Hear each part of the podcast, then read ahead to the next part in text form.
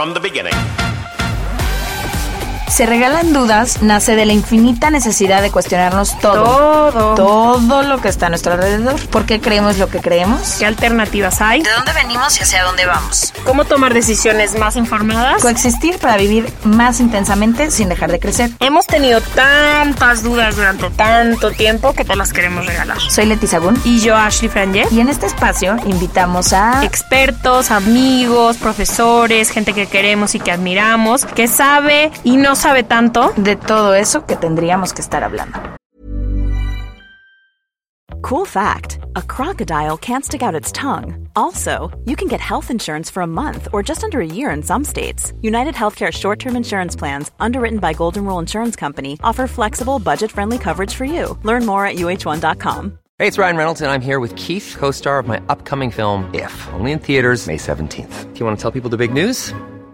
All right, I'll do. Sign up now and you'll get unlimited for $15 a month and six months of Paramount Plus Essential Plan on us. Mintmobile.com slash switch. Upfront payment of $45 equivalent to $15 per month. Unlimited over 40 gigabytes per month. Face lower speeds. Videos at 480p. Active Mint customers by 531.24 get six months of Paramount Plus Essential Plan. Auto renews after six months. Offer ends May 31st, 2024. Separate Paramount Plus registration required. Terms and conditions apply if rated PG.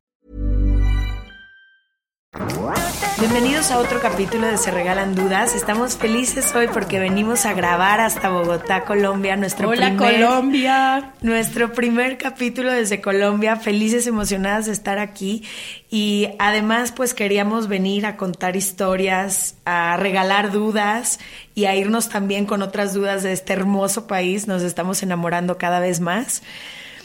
Y para el capítulo de hoy decidimos hablar sobre este tema por la persona que nos acompaña, por su testimonio y por su historia que ya irán a escuchar y seguramente se van a mover igual que nos movimos nosotros, pero también porque si bien es un tema que yo creo que todos hemos escuchado alguna vez en la vida sobre la violencia que puede llegar a darse dentro de una pareja, al menos lo que nos pasó a Ashley y a mí mientras nos preparábamos para este capítulo fue que nos dimos cuenta que estábamos prácticamente en pañales en este tema. Creíamos saber un poco y cuando fuimos investigando todo lo que es y engloba la violencia que no sabíamos, cuando leímos que nueve de cada diez adolescentes sufren violencia dentro del noviazgo, cuando veíamos estas cifras decíamos nueve de cada diez, o sea, eso significa que Uno. que nada más uno no, y entonces empezamos a analizar y nos dimos cuenta, bueno, al menos yo he tenido noviazgos donde ha estado presente la violencia y no lo sabía por mi poco conocimiento del tema. Y cuando empieza esta tarea como de hacer el research del programa, yo me quedé traumada que Latinoamérica es la región del mundo más peligrosa para mujeres por todos los conflictos y toda la violencia que hay dentro de las parejas. Este, yo me quedé, no podía con todas las cifras de feminicidios, con todas las cifras de violencia psicológica que como tú dices, estamos tan en pañales y tú no puedes cambiar una situación si no estás educada sobre el tema. O sea, hoy en el desayuno platicábamos y tú me dijiste que me ha pasado esto, me ha pasado esto, yo te dije, me ha pasado esto. Y no tenemos idea de lo que, lo grande que, o sea, cuántas situaciones engloba la violencia. Es toda la violencia psicológica, es los pasos que te llevan. O sea, es tan complejo el tema, todo lo que viene antes, no lo sabíamos. Exactamente. En el caso particular, porque claro, bueno, como bien se imaginarán, la violencia es un tema súper complejo, pero hoy en particular que vamos a hablar de la violencia de pareja, yo creo que es la violencia más complicada y más difícil de detectar porque cuando la violencia se disfraza de amor es casi invisible. Cuando tú estás enamorado de una persona dejas de ver muchas cosas, las identifican como focos rojos o por ahí escuchas de que hay un foco rojo y no lo ves. En, cuando estaba buscando yo la definición de violencia para la Organización Mundial de la, de la Salud, es todo el daño físico, emocional o sexual en el que se busca mantener el control de una persona. Entonces, la violencia no es lo que nosotros conocíamos. Entonces, no solo son las agresiones físicas, es el dominio o control que ejerce una pareja hacia la otra, de cualquier tipo. Entonces, ahorita ya hablaremos más a profundidad con nuestra invitada, pero cuando yo veía, por ejemplo, todas las maneras en que se puede detectar la violencia, me empecé a acordar que yo había escrito algo sobre violencia en el noviazgo en algún momento para mi universidad. Y empecé a leer todas estas cosas y decía, híjole, incluso yo que escribí del tema, qué poco consciente lo tenía, como para no darme cuenta que muchas veces he estado en este tipo de situaciones y no lo sabía. Y peor aún, que ahora observo muchas relaciones alrededor de mí que viven esta violencia todos los días, este tipo de violencia psicológica o a lo mejor un tipo de violencia más sutil que se vuelve más difícil de detectar y no nos damos cuenta que el noviazgo es una etapa en la que muchas cosas se pueden disfrazar. La gente o la pareja, con tal de quedarse para un periodo después que ya sea permanente, puede ir disfrazando, ir amortiguando varias cosas que se vuelven cada vez... Lo que pasa con la violencia es que va escalando. O sea, se hace presente en mínimas cosas que no nos damos cuenta y después va escalando hasta convertirse en esta enorme nube de la que muchas veces ya no sabemos cómo salir. Y, para mí se me hace un tema tan importante hablar como tú dices, porque no se habla. Porque... o porque se normalizó. También se normalizó y también me siento limitada no solo de conocimiento, de vocabulario.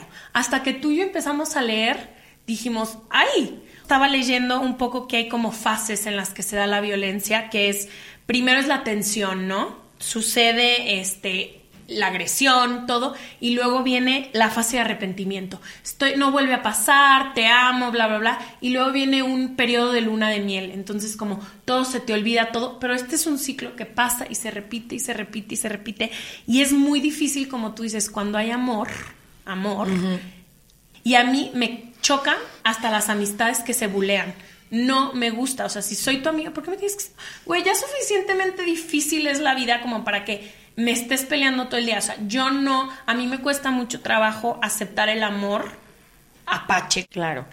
Y como dicen de repente, ¿cómo detectar, no? ¿Cómo detectar si estoy en una relación eh, violenta, a lo mejor psicológicamente, y no me estoy dando cuenta porque no necesariamente me está sacudiendo todos los días o me está golpeando?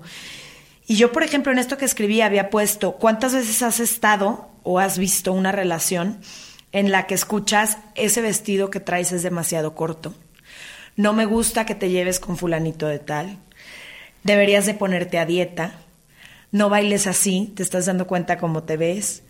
No tiene nada de malo hacer tal cosa cuando se trata, por ejemplo, de algo sexual, porque todas las parejas lo hacen, o sea, como el estarte presionando a, a ir como avanzando algo que tú no te sientas cómodo o cómoda. Em, y luego hay justificaciones de la contraparte, que también yo he dicho y he escuchado en múltiples ocasiones que es como, se puso así porque estaba borracho, él no es así, eh, casi nunca le pasa, o ya hablamos y me, pidió perdón, ya lo solucionamos, eh, me cela porque me quiere, el verdadero amor todo lo puede, todo lo supera. Todo es sacrificio. Para amar hay que sufrir. O sea, yo he escuchado muchas veces esa palabra. Para amar a alguien hay que sufrir. Sea, es poner, imagínate lo fuerte que es poner al lado de la palabra amor la palabra sufrimiento. Es como si ya le estás inmediatamente normalizando que algo de violencia puede ir dentro del amor.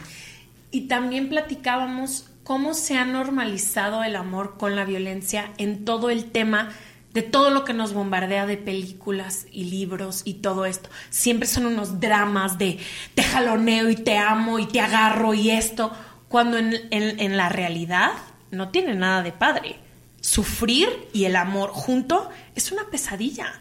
Es una pesadilla en donde el, el, tipo de violencia que vivas de tus padres hacia ti, de amiga amiga, amar y sufrir no deberían de ir en el mismo enunciado. Jamás. Jamás. Porque se cancela uno con el otro y te quedas con absolutamente nada.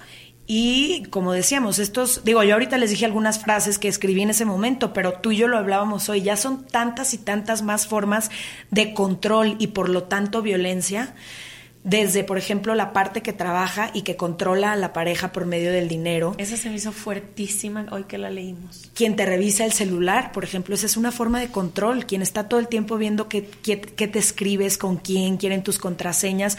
Ahorita ya hablaremos con nuestra invitada porque ella está mucho más informada, pero son cosas tan sutiles que nosotros no les damos importancia.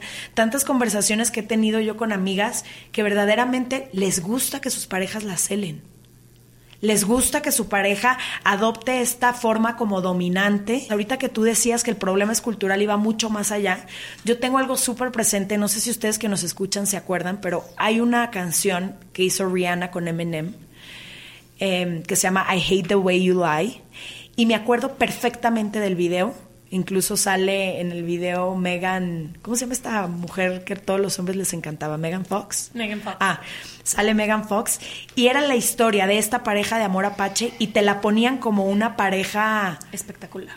No espectacular, pero como pasión pasional que tú quisieras como decir en algún momento quisiera ese tipo de amor. Y entonces era esta pareja que se amaban y se besaban y hacían el amor y de repente acto seguido se rasguñaban, se empujaban, se celaban y acababa literal prendiendo la casa. No me acuerdo si él de ella o ella de él, pero era ese tipo de amor como que te lo hacen ver al principio padrísimo, una montaña rusa.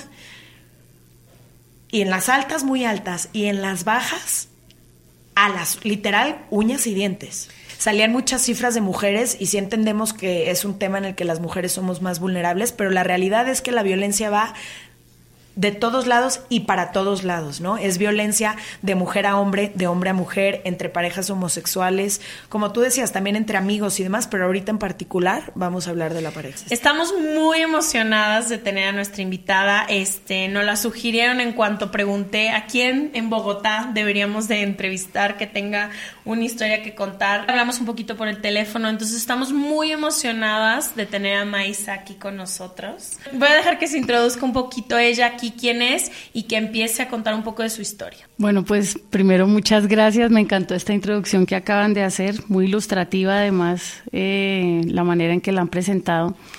Eh, bueno, yo me llamo María Isabel Covaleda, me conocen como Maísa. Eh, tengo una fundación que en este momento lleva ese nombre, Maísa Covaleda. creo que mi historia nace y empieza desde el principio casi de mi vida y eso me di cuenta el día que que sobreviví al ataque machista de mi expareja. Eh, pero en ese momento lo que estaba haciendo era salvar mi vida y en ese momento lo único que entendí era que acababa de sobrevivir a una relación que había tenido con violencia y que no me había dado cuenta precisamente que era una relación violenta hasta que casi me mata. Pues esto me pasó hace dos años. Mm, cinco días antes de, este ataque estaba con mi novio en mi casa una mañana como pues muchas mañanas de las que habíamos estado en nuestra relación, una relación muy corta por cierto, y, esta persona se abalanzó sobre mí por unos celos infundados a golpearme, a, me dio un puño, me dio un cabezazo y fue la primera vez en mi vida que me pasaba esto y claramente no entendía por qué yo, yo decía, yo porque estoy acá si, no sé, no, no, no me lo busqué, eh, soy una persona que, que no me veía como las personas que uno cree que están metidas en esas situaciones eh, y pues eché de mi casa a esta persona, la saqué de mi vida y no conté realmente lo que me había sucedido ese día, conté una parte a mis amigos, pero lo que no sabía era que cinco días después iba a probablemente terminar eh, casi muerta como, como, como me pasó. Esta persona me agredió muy fuertemente el 17 de septiembre, me estaba obligando a, a volver con él, a no dejarlo, a, como un mandato casi como, como si yo estuviera desobedeciendo eh, lo que él quería, ¿no? Lo que él consideraba que era lo que yo tenía que hacer, que era obedecerle a lo que él estaba acostumbrado, pues a que sus novias le obedecieran. Eh, y bajo muchas amenazas, pues tratándome de sacar del sitio en el que estaba para irme, para que me fuera con él. Eh, y pues al no acceder a esto y al empezar a darme cuenta de el, el, tono que estaba tomando la situación y el peligro que estaba empezando a correr, pues traté de quedarme en el lugar en donde estaba a toda costa y pues terminé inconsciente en un rincón oscuro porque me empezó a golpear y ahí perdí el conocimiento. Mm, así nació todo este movimiento eh, porque pues no solamente denuncié ante las autoridades, no solamente llamé a la policía, no solamente fui a medicina legal, fiscalía, toda, digamos, la ruta que, que empezamos a, a, hacer las personas que estamos en estas situaciones, al golpearle las puertas a las instituciones que están encargadas de ayudar a las mujeres y darme cuenta de la indolencia de los funcionarios, de la poca efectividad que hay en el Estado para tratar a las mujeres que somos víctimas de violencia y la inseguridad que se crea tan grande porque después de tu, de tu denunciar a un agresor, el agresor casi que se puede volver mucho más violento contigo, como que esa violencia se puede ensañar mucho más. Mm. ¿Qué es el miedo que tienen muchas mujeres, no? ¿Qué me va a pasar cuando yo denuncie? ¿Qué me va a pasar si yo le digo a alguien, me va a ir peor? Claro, y no es mentira, es verdad. De hecho, las tres bases del, del, silencio de una mujer son el miedo, la culpa y la vergüenza, porque claramente pues esta persona ya ha logrado sembrar el pánico y el miedo en ti porque las mujeres que no rápidamente no hablan es porque están amenazadas dentro de su, dentro de su relación.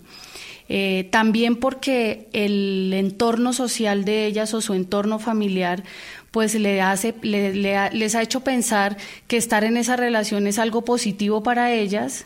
No estar en una relación de pronto es más negativo, ¿no? Lo del lo este estigma también de estar soltero, de que si tú tienes una pareja más bien consérvala, dale gracias a Dios porque tienes marido, bueno, todas estas todas estas creencias y este sistema de creencias culturales también que existen para una mujer es muy vergonzoso también llegar a decir, no, me está pasando esto, no, no lo tolero, no lo quiero, porque casi que también tu entorno te obliga a estar allí. Y cuando ya hay un entorno consciente, también tienes vergüenza de decir, esto me está sucediendo, porque lo que sientes es que no vas a sentir apoyo, sino juicio, que es la verdad realmente tú, el, el, lo que hace generalmente la sociedad es juzgar inmediatamente a la víctima por estar, por no hablar, por aguantar, por decir, por no decir, por todo. Sí, era como decíamos un poco también cuando surgió todo el movimiento de acoso sexual, el Me Too Movement en, en Estados Unidos, que decíamos, es que no importa el camino que tomen, parece ser que como sociedad estamos condenando. Si hablan ahora, que por qué hablan ahora y no hablaron antes. Si hablaron antes, que si no era por conveniencia propia, que si, están... Entonces, todo el tiempo estamos buscando la manera de... Descalificar. Descalificar la causa, la lucha o el sufrimiento de cada persona.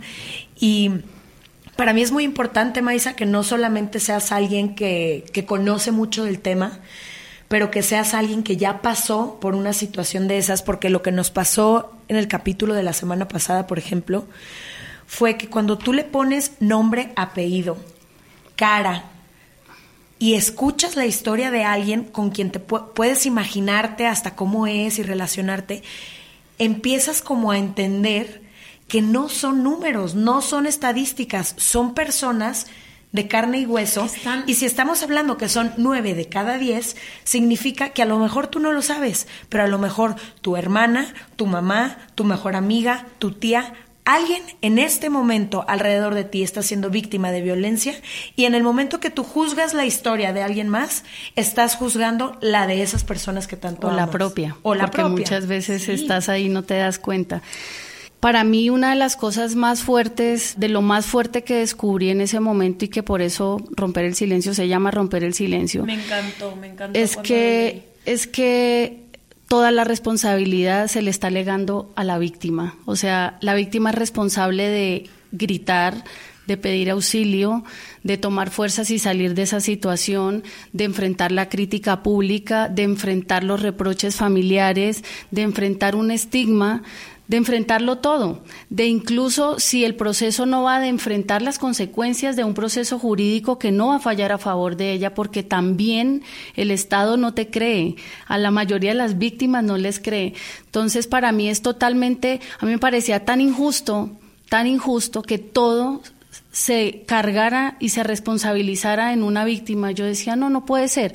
No puede ser que, aparte de que ya nosotras tomemos el valor de, hacer, de dar todos los pasos que tengamos que dar, se nos empiecen a poner más cargas encima, porque tú crees que tú denuncias y ya, denuncié, salí. No, Mañana estoy, estoy a salvo. Estás peor casi después porque, como les decía, viene esta, esta persona, esta contraparte, no hay una real conciencia social que avale la voz de una persona que está pidiendo ayuda.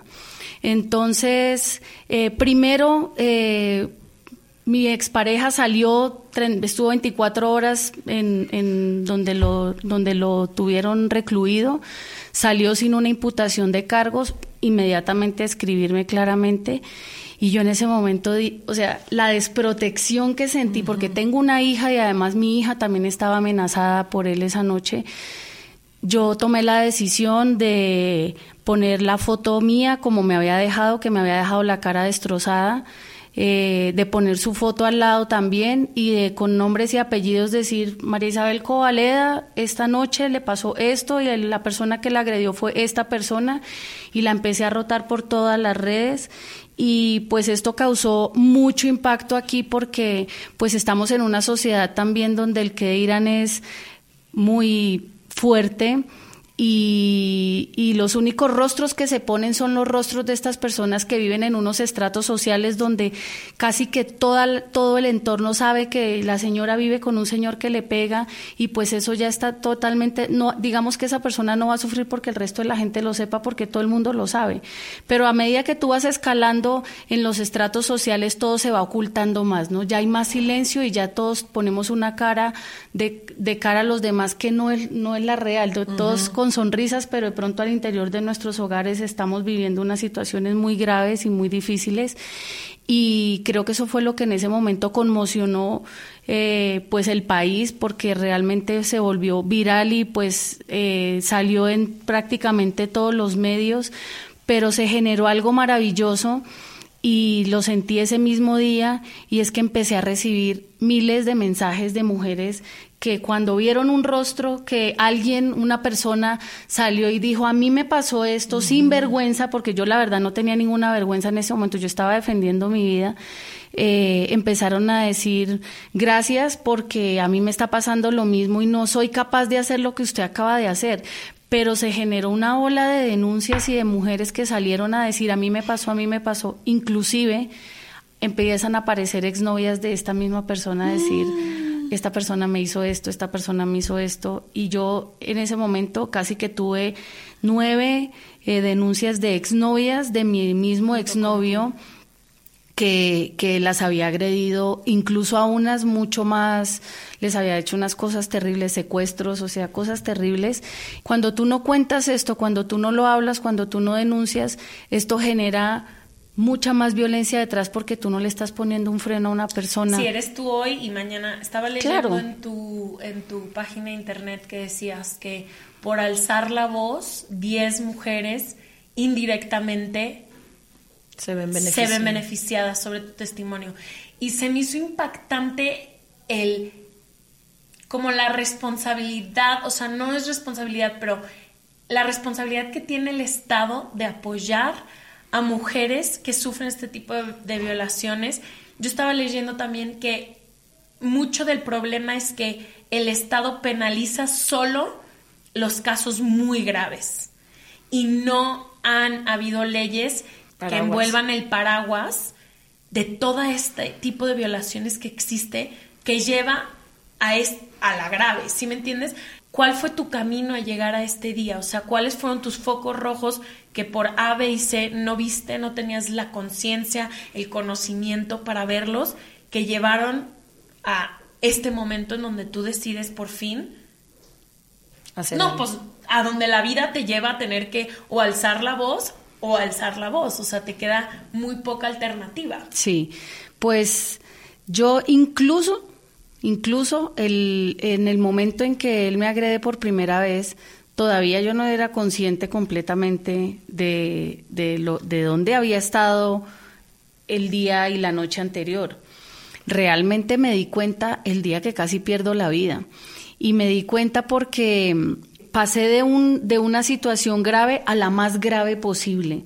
Y hablando con ella entendí que yo había estado en un círculo de violencia que mi caso no es un caso aislado, no fue un ataque aislado, sino que es un ataque que tiene un contexto anterior y eso es lo que conforma la violencia de género, que tú sufres una situación, estás en una situación o sufres un ataque, pero esa situación y ese ataque es el desenlace de, un, de una situación anterior que como ustedes bien explicaban es el círculo de violencia que tiene tres fases que son repetitivas y que empiezan a escalar, escalar y cada vez se van haciendo más graves hasta que pueden llevar a la muerte.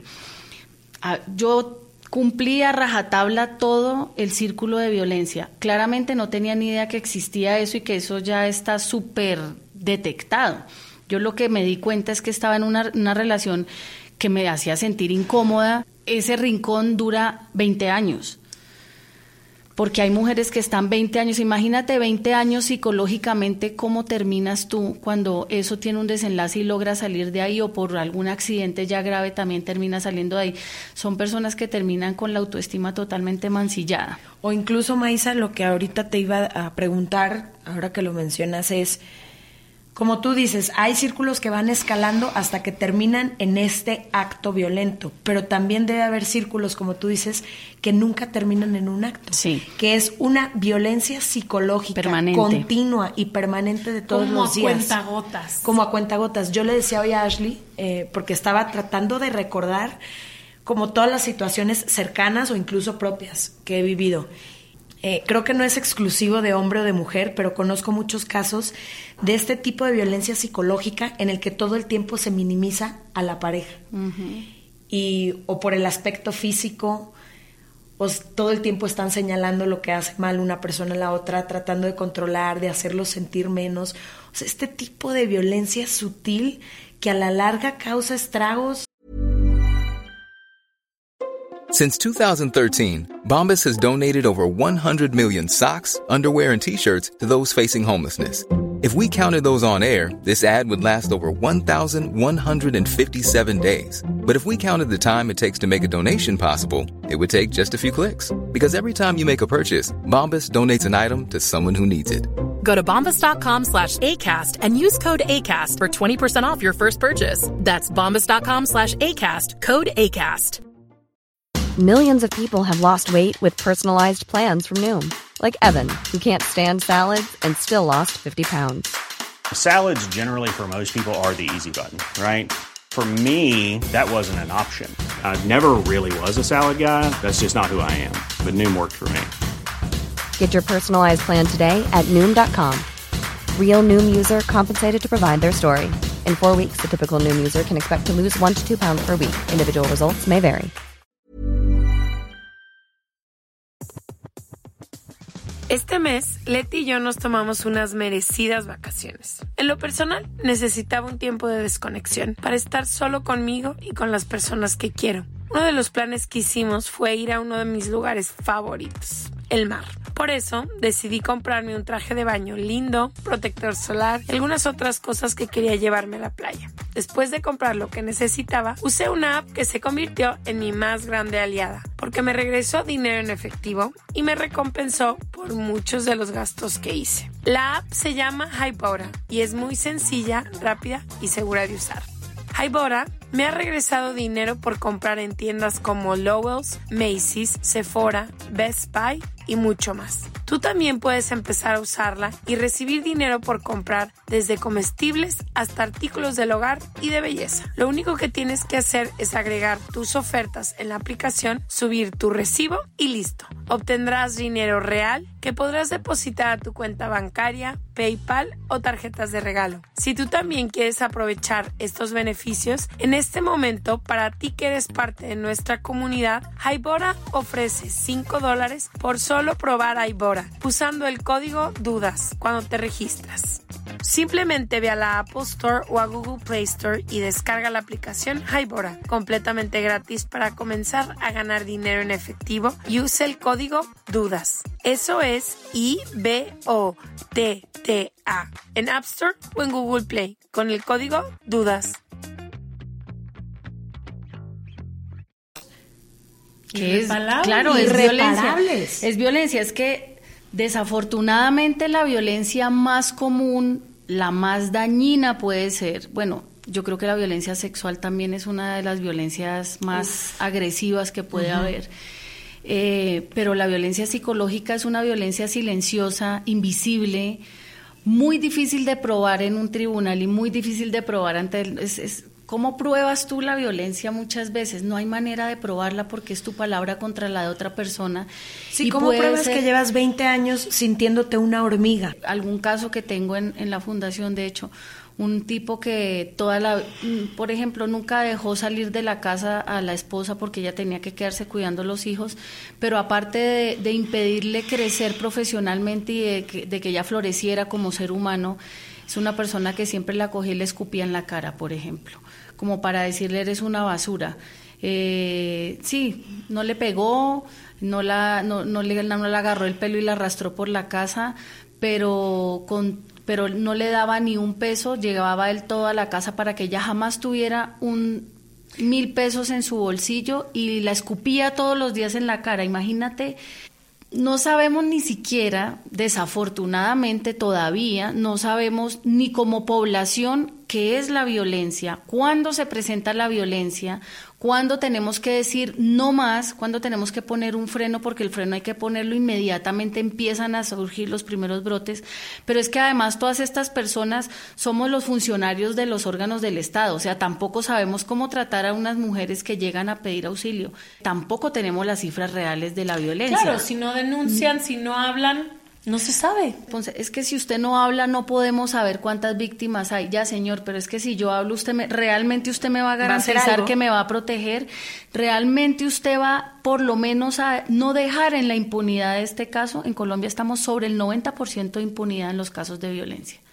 O sea, en Latinoamérica los niveles de impunidad, de denuncias, de violencia son enormes.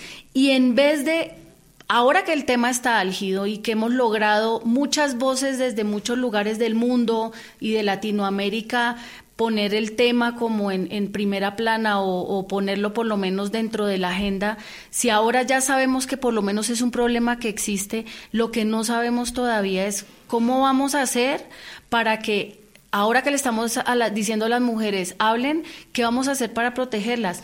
¿Cómo vamos a hacer pedagogía en la población? Eso yo creo que lo que realmente sucede es que hay una deuda histórica muy grande con la mujer. Entiendo que la violencia ahora sucede y esto seguramente hacia el futuro, esto nunca lo he dicho, pero yo creo que en el futuro seguramente esto va a convulsionar en una violencia mucho más agresiva de parte de las mujeres hacia los hombres. Porque la realidad es que la violencia de género, que es la violencia que se ha ejercido contra las mujeres, es una violencia que las mujeres venimos soportando durante cientos y miles de años Claramente, después de siglos y siglos de estar pisoteadas, esto puede revertir y revierte en este momento en violencia hacia los hombres. Estaba leyendo, entre más leía de este tema, más pena me daba de no saber más y más y más de estadísticas y también las definiciones. Y leía que la violencia de género, mucha parte de esta definición cultural, social, religiosa que tenemos, de que la mujer es inferior al hombre y sobre el control que el hombre puede ejercer sobre la mujer. Entonces, ahora que dices, llevamos arrastrando todo esto para acabar con la violencia de género, siento que desde el concepto y la definición se tiene que reinventar, porque tú puedes acabar, como tú dices, asociación, el, este, la, toda la parte legal, toda la parte penal y todo, pero ¿cómo evitarlo? Si me entiendes, que creo que ahí es donde está el problema y la, la solución. ¿En dónde está? Yo siempre he dicho que en esta reestructuración de género que se está dando, hemos dejado muy abandonado al hombre en cuanto a sus definiciones también. Es que si culturalmente estamos aceptando la definición de hombre como dominante y protector o de mujer como alguien que puede y debe aguantar o está presente, creo que es importante, Maisa, a lo mejor tomar un orden en esto y empezar por el tema de prevención. Y mucho va a tener que ver, yo creo, con eso que está diciendo Ashley, que todo arranca desde la educación. Es que si no estamos educados, a ver, tú y yo simplemente no sabíamos exactamente qué es y qué no es violencia psicológica.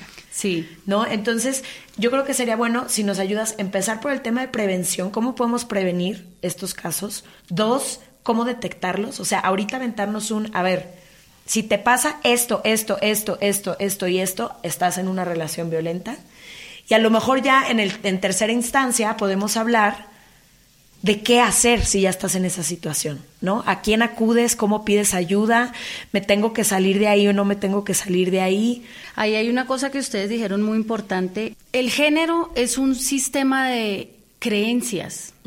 Es la manera en cómo yo me identifico mentalmente. Entonces, es una construcción cultural. Entonces hay que entender que este problema es un problema de construcción cultural, porque nos han vendido un prototipo femenino y un, prototipo masculino y una manera de comportamiento dentro de cada uno de esos géneros en la cual para las mujeres, digamos, está el ser obediente, la, buena mujer es esta buena mujer. Calladita te ves más bonita. Sí, eh, buena, ¿no? La buena, la que siempre sonríe, la que la mujer que está detrás del hombre. La que atiende. Y existe también al hombre. El hombre es el macho, el fuerte, el que, el que además demuestra esa fuerza de muchas formas, inclusive, inclusive protegiéndote a ti, porque tú eres la débil, yo soy el protector. Y casi que si hay una mujer sola, es una mujer totalmente desprotegida protegida y eso, le, y eso la convierte en blanco también para el resto de los hombres es lo que yo pienso que es lo primero que hay que transformar. Romper el silencio era, vamos a hablar de violencia y le vamos a poner ya el nombre que tiene a esto de verdad. Enfrentemos la realidad y la realidad es que hay mujeres víctimas, la realidad es que hay una sociedad cómplice, la realidad es que hay un Estado cómplice, la realidad es que la responsabilidad es colectiva y no la queremos asumir. Se la queremos dejar a una persona y nosotros no, con nosotros no tiene nada que ver. Y que estamos perpetuando nosotros todos los días con nuestras acciones nuestra manera de juzgar, de hablar, de valorar. O sea, como tú dices, no es solo a quien le está sucediendo, es que lo que nosotros, tú, Ashley, yo, estamos haciendo todos los días, alimenta este sistema violento. Punto. Exacto. Uno es la red de apoyo a mujeres, porque no podemos desconocer que tenemos miles de mujeres que ya son víctimas de violencia y que necesitamos ayudar. No podemos pensar solamente en hay que educar a las generaciones futuras. Señor, el mundo está compuesto de una generación presente.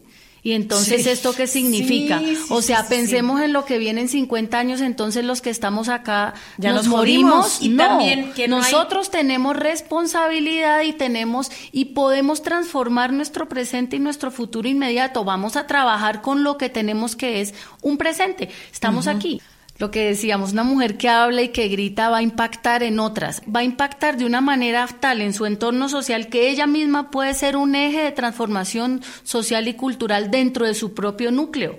Entonces decíamos, hay que trabajar con estas mujeres, pero también tenemos que mover la transformación cultural y la transformación cultural es todos. Ahí cabemos todos, ahí no estamos hablando solo de mujeres ni de hombres. De todos. Es de todos. Entonces ahí tenemos que trabajar con hombres y mujeres, claramente. No es solamente las mujeres, las mujeres, no. Este problema nos atraviesa a todos los géneros. Entonces, para temas de prevención, que es como el primer punto que, queremos abordar, consideramos que es muy importante, primero que todo, saber qué es violencia, porque no lo sabemos. Entonces es empezar a, saber esto es violencia. Y lo más importante, la violencia no es normal. La violencia no es normal. Eh, recogimos un montón de 20 mil firmas aquí en, en, Bogotá para pedirle al gobierno que hiciera el primer portal en nuestro país donde las mujeres pudieran romper el silencio.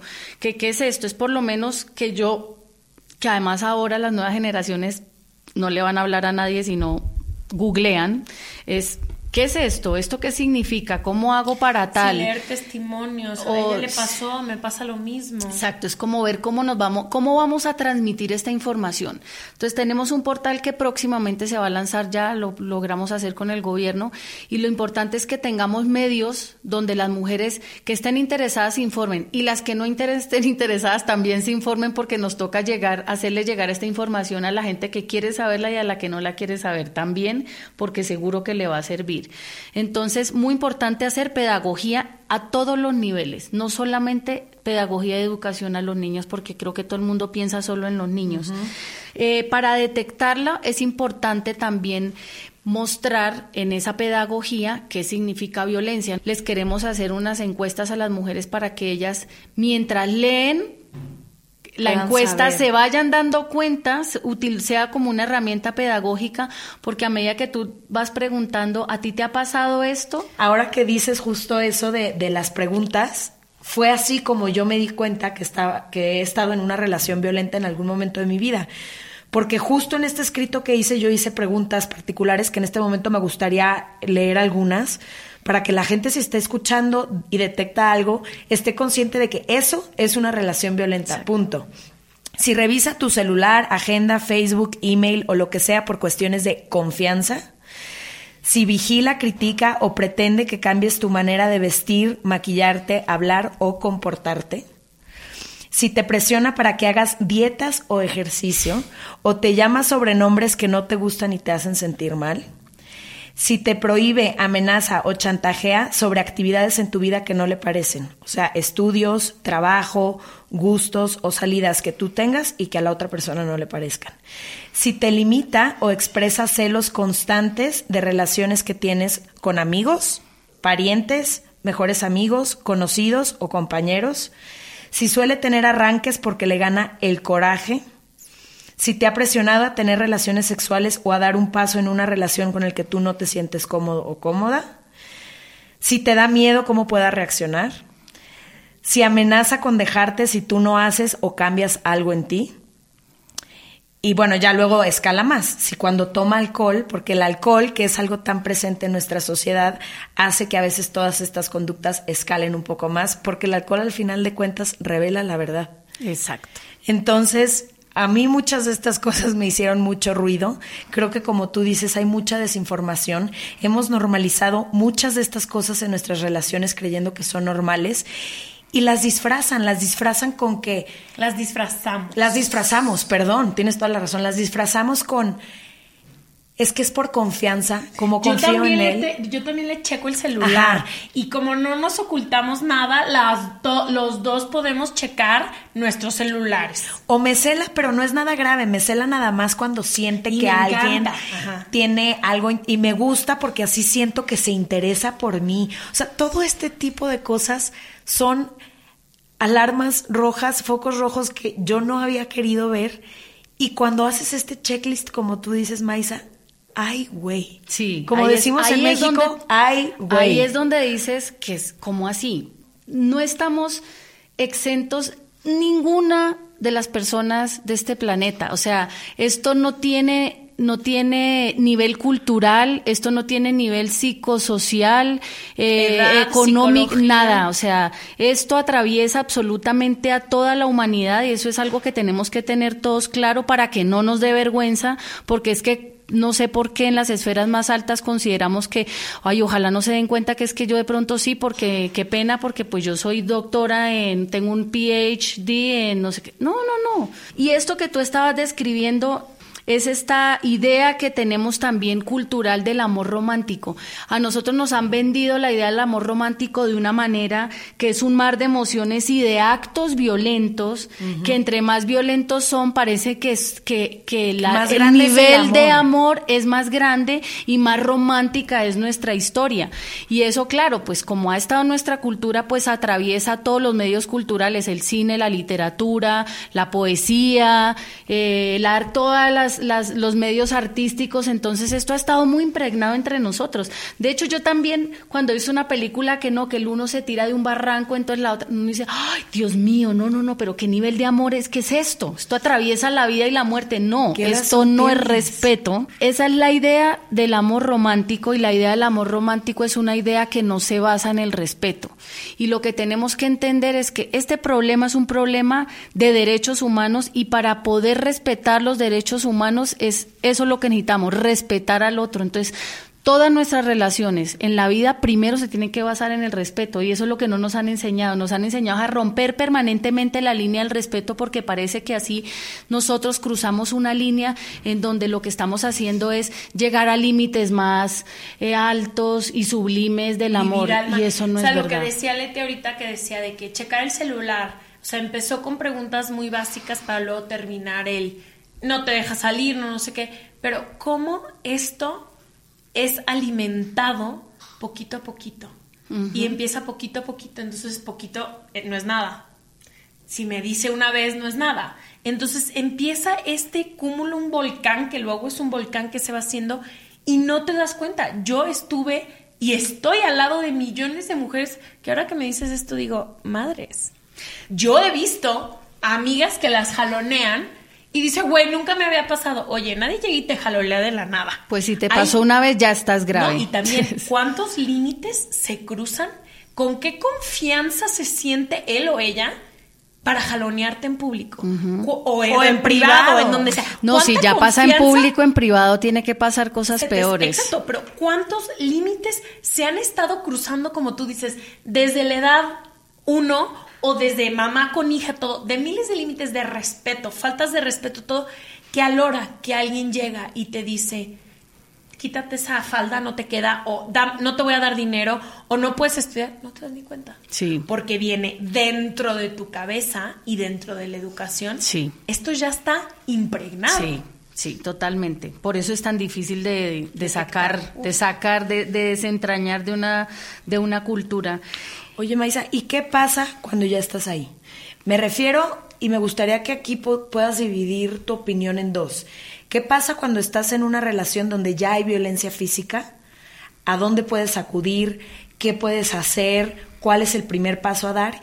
Y por el contrario, ¿qué pasa si a lo mejor apenas estás en una relación de noviazgo y empiezas a detectar que varias de estas preguntas que hice a lo mejor hacen un checklist y a lo mejor nunca te ha puesto un dedo encima, nunca te ha tocado, nunca ha sido violento contigo, pero empiezas a ver que te checa tu celular, que no le parece que te lleves con tales amigos, que no le gusta que tomes alcohol, que no le gusta que bailes de tal manera, etcétera, etcétera.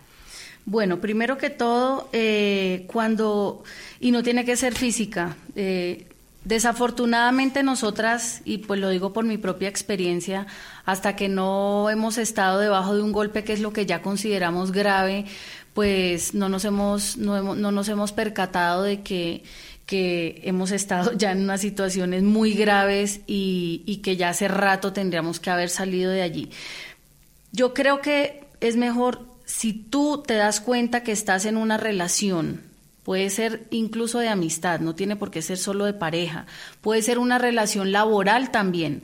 Puede ser una relación en cualquiera de los ámbitos, pero si en esa relación existe alguno de estos de estas cosas, de estas señales de las que hemos estado hablando hoy durante el podcast, es importante primero que nosotros tomemos un poquito de conciencia de cuál es nuestra situación. Eso quiere decir que media hora de decir, bueno, a mí me ha pasado esto, escribamos, pensemos, me ha pasado esto, esto, esto, esto, de pronto hagamos una lista y tomemos conciencia de cuáles son esas situaciones donde yo me doy cuenta que hay faltas de respeto y se están cruzando límites que no se deben cruzar. Segundo, hay que buscar un círculo de apoyo. El círculo de apoyo muchas veces no es nuestra familia, muchas veces no son nuestros mejores amigos porque desafortunadamente a veces la gente más cercana es la que más nos juzga.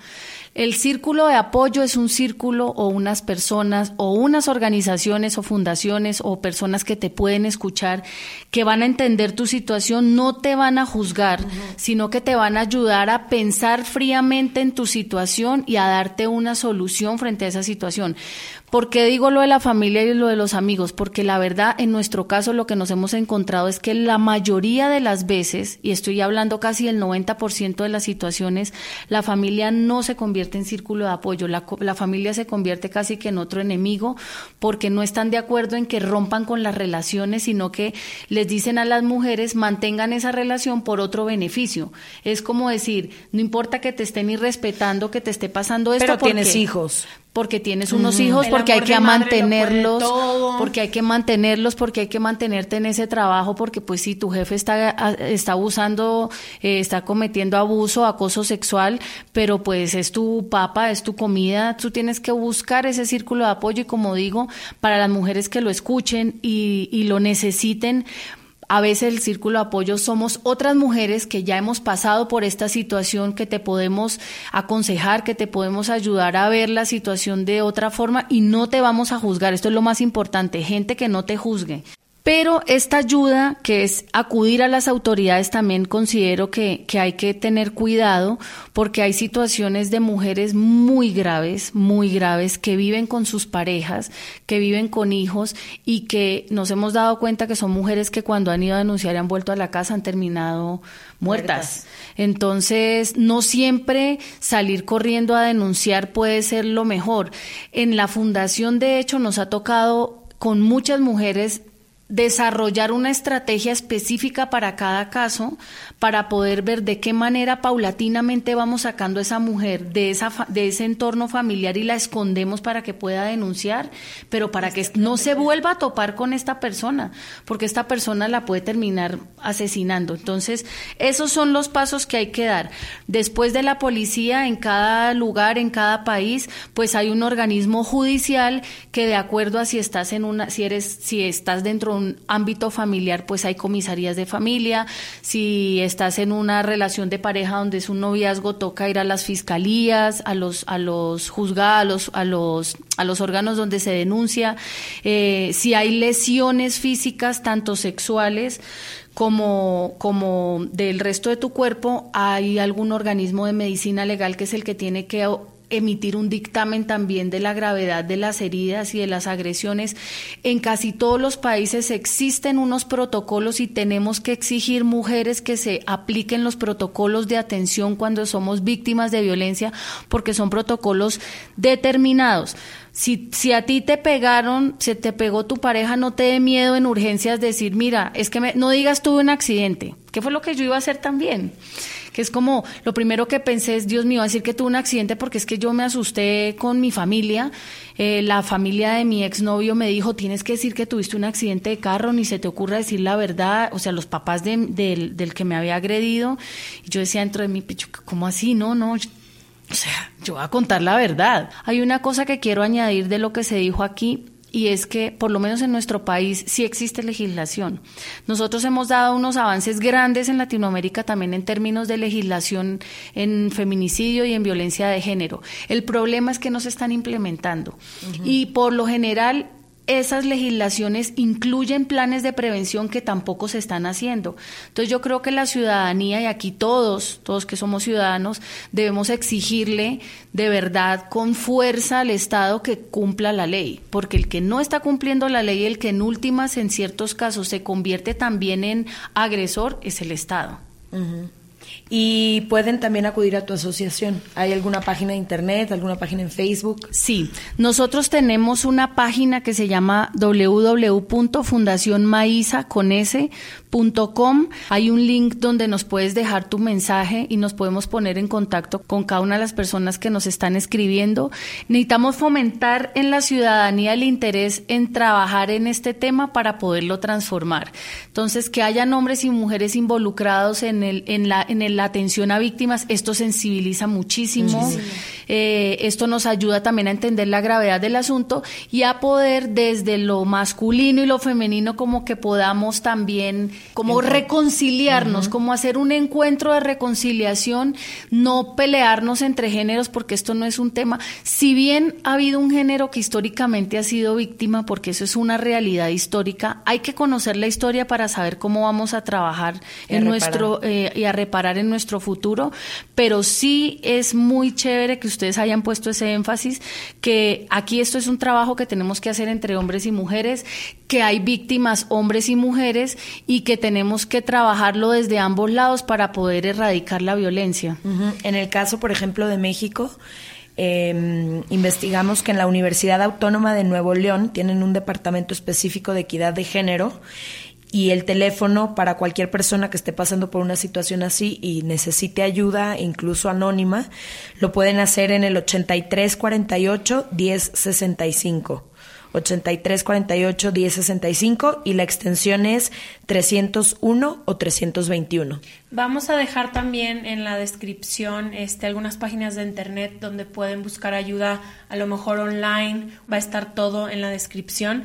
Y te queremos dar las gracias. De verdad, hemos tratado de hacer este proyecto como eso, regalar dudas, sembrar la, sembrar la duda y la semilla y como tú dices, para terminar con esto se necesita de todos, no nomás de mujeres, sino de hombres. Yo creo firmemente que en donde nos juntemos todos es en donde está la solución. No es una lucha, no es unos contra otros. Ya se luchó, nadie va ganando en esta lucha, todos vamos perdiendo. Entonces, el reconciliarnos entre ambos géneros y el entender, como tú dices, estudiar la historia, porque la historia se repite. Entonces, estudiarla bien, entenderla para, no, para que no se repitiera. Estoy sumamente agradecida que viniste con nosotros cualquier cosa que les haya sembrado una alerta roja, algo les llamó la atención, algo les dio miedo, les dio ansiedad, estudien, busquen, busquen ayuda, como nos dijo Maisa, busquen un círculo de mujeres que las puedan apoyar, de organizaciones, no están solas, como dijimos, hoy en la mañana nos dimos cuenta que nos ha pasado a mí y a Leti en, en relaciones en las que hemos estado, nos pasa a todas, no importa en dónde está, no respeta ningún tipo de frontera, ningún tipo de educación, ningún tipo de dinero. A todas y a todos nos pasa.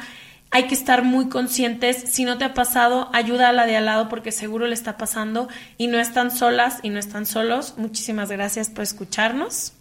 Eh, muchas gracias, Maísa, por estar aquí. Ha sido un placer. Yo me voy con muchísimo aprendizaje de, de este día, de todo lo que hice consciente en mí en las personas alrededor de mí también. Y lo que yo quiero decir a las personas que nos escuchan es que mi reflexión de hoy es que hay que estar muy atentos. Como bien lo decíamos al principio, si no sabemos de un tema es muy difícil verlo. Y una vez que lo empiezas a ver, si no entendemos que detrás de cada uno de estos números hay una historia muy particular, que a lo mejor es muy parecida a la tuya, no podemos entonces tener esta empatía y entender lo que está pasando con la gente. Entonces hay que estar atentos, hay que decir las cosas que nos están pasando a quien sea, como dijo Maísa, puede ser alguien de tu familia o de tus amigos cercanos, pero puede no serlo. El chiste es que no que rompas el silencio, como, como bien era su lema, rompan el silencio y que empiecen a darse cuenta de estos focos rojos y a voltear a ver alrededor. A lo mejor no es tu caso, pero si es el de tu hermana, o si es el de tu mejor amiga, o si es el de tu primo, o si es el de tu mamá. Y creo que es nuestra responsabilidad en el momento que lo empezamos a detectar, hacérselo, hacérselo saber a estas personas, escuchar esos focos rojos. Si el río suena, es porque agua lleva. Si algo te está haciendo ruido, es porque tienes que verlo. Sí, yo también añado a lo que tú estás diciendo que saquémonos de la cabeza la idea de solamente que la violencia sucede en unas relaciones. Nosotros podemos tener muchas actitudes violentas. De hecho, eh, esta invitación a romper el silencio es una invitación para todo el mundo. Eh, a veces nosotros, los chicos o las chicas en los chats, eh, mandamos, hacemos críticas sobre otras personas sin entender su situación. En el trabajo le decimos a las chicas, oye, ven, siéntate aquí encimita, no sé qué, o les, o les decimos cosas que realmente las están objetualizando, estamos siendo sexistas, estamos perpetuando de maneras sutiles todas estas conductas. De verdad que la violencia empieza de una manera tan sutil en cosas de la cotidianidad nuestra que es importante que las veamos y que las intentemos cambiar porque, como ustedes decían, a veces hay chistecitos, pero es que estos chistecitos se van volviendo una realidad y terminan siendo una realidad cruel que puede ser además la muerte de alguien. Entonces, eh, Creo que todos, cada uno de nosotros tenemos en nuestra mano la herramienta de aportarle algo a la transformación de este, de este, de este tema, de erradicar la violencia, de ver qué hay en nosotros de violento contra un hombre o contra una mujer y, y podemos construir entre todos como el cambio y la transformación cultural. Muchísimas gracias. Gracias por todos los que nos escuchan. Nos vemos la próxima semana con otro capítulo más. Saludos desde Colombia. Se regalan dudas. Bye. Hey, it's Danny Pellegrino from Everything Iconic. Ready to upgrade your style game without blowing your budget? Check out Quince. They've got all the good stuff shirts and polos, activewear, and fine leather goods, all at 50 to 80% less than other high end brands. And the best part? They're all about safe, ethical, and responsible manufacturing.